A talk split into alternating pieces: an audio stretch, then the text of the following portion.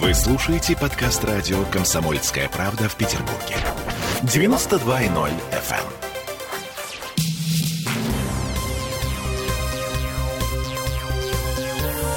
Темы дня.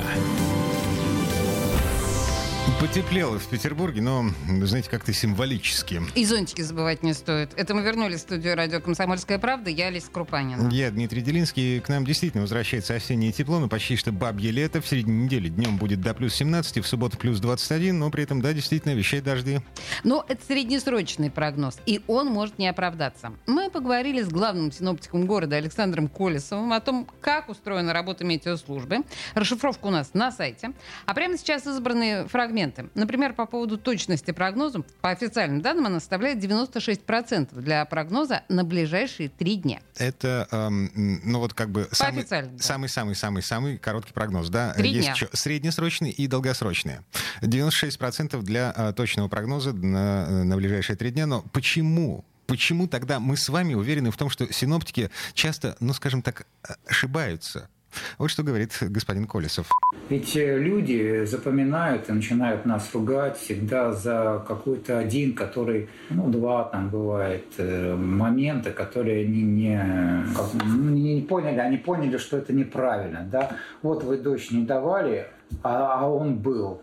Но чтобы оценить прогноз нашей погоды, надо учесть прогноз температуры, прогноз осадков, прогноз опасных явлений, ну, явлений, которые наблюдались, прогноз ветра.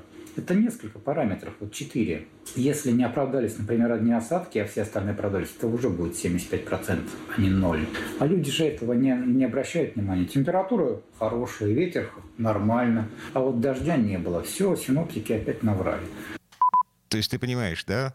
Мы с тобой белки-истерички. Да-да-да, это очень трогательно. А, причем господин Колесов а, расстраивается из-за неточных прогнозов, а, из-за тех, которые, ну, действительно не оправдывают. Синоптики анализируют объем, огромный объем информации, но природа бывает непредсказуемой, говорит нам Колесов. Люди этого не понимают, пишут жалобы, даже в суд бегут подавать. Это всегда очень трудно принимать. Конец цитаты. А еще обидно, когда народ смеется над словами из прогноза местами и временами. Но если невозможно сказать, где конкретно будут кратковременные дожди. Ну вот на Петроградке сейчас, например, светит солнце, в каком-нибудь Мурино легко непринужденно может быть ливень э, с градом. Но мы честно говорим, более-менее нормальный прогноз – это на 5 суток. Человек может составить прогноз без участия компьютера, если мы только как раньше работали, смотря на карту, только на следующие сутки. Сейчас компьютер все это делает быстро, автоматически, но он каждый раз пересчитывает. Э, в настоящее время можно считать каждые три часа. И понятно, что все время будет меняться. От этого, опять же, когда заглядываете в телефон и смотрите погоду, сегодня она одна, вечером она другая, завтра она третья, потому что атмосфера не стоит на месте, она постоянно вращается. Петербург находится в таком сложном регионе, что просто тут очень сложно говорить. У нас Финский залив с одной стороны, половина территории Петербурга стоит на акватории Невская губа. Чуть рядом, 40 километров, огромное Ладожское озеро, которое при определенных направлениях ветра на нас будет влиять или Ладожское озеро при северо-востоке, или при западных будет влиять э, Финский залив. Всегда приходится говорить, что Москва, находясь в континентальном климате, ей как-то более понятно. У нее нет вот этих вот перепадов. А, да, в очередной раз Петр Первый во всем виноват.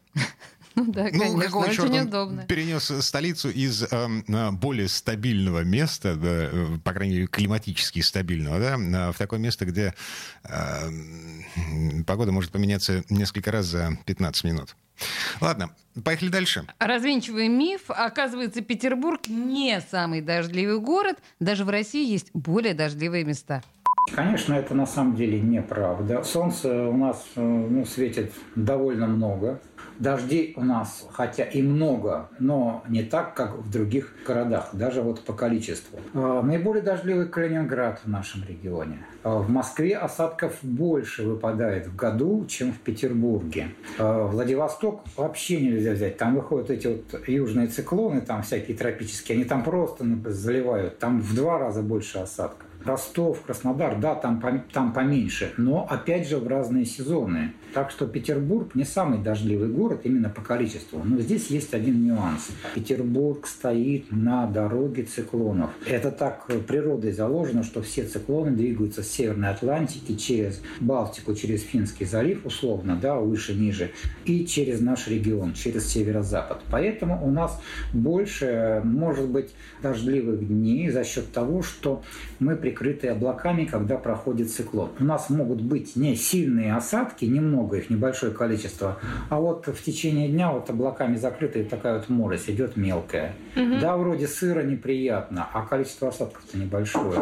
И вот этот вот момент, вот самый важный, который всегда ну, тяжело, в общем-то, осмыслить. Солнце ну, довольно много. У нас сейчас летом практически каждый день э, светит солнце. Смотрите, мы берем 90, э, сколько, два дня лета, и у нас обязательно там 80, ну там 6, 89 дней светит солнце. Да, когда начинается зима и осень, идут циклоны, здесь мало солнечных дней, бывает, что там 1-2 дня, 3-4 э, дня солнце всего показывается. Ну, а самое страшное – это вечный ноябрь, да? С, горизонтальными дождями, э, с а, ощущаемой температурой. Вот когда на термометрах там, допустим, минус 3, а ощущаемая минус 10. Да даже не минус 10, а просто влажность сумасшедшая. Вот эти пронизывающие кошмарные ветра, это даже не минус 10, это просто такая мерзость, вот прям мерзость невыносимая. Она совсем скоро, кстати. А, можно, легко непринужденно, можно, можно влюбиться в Петербург в июле. Вот попробуйте влюбиться в Петербург в ноябре. Это правда.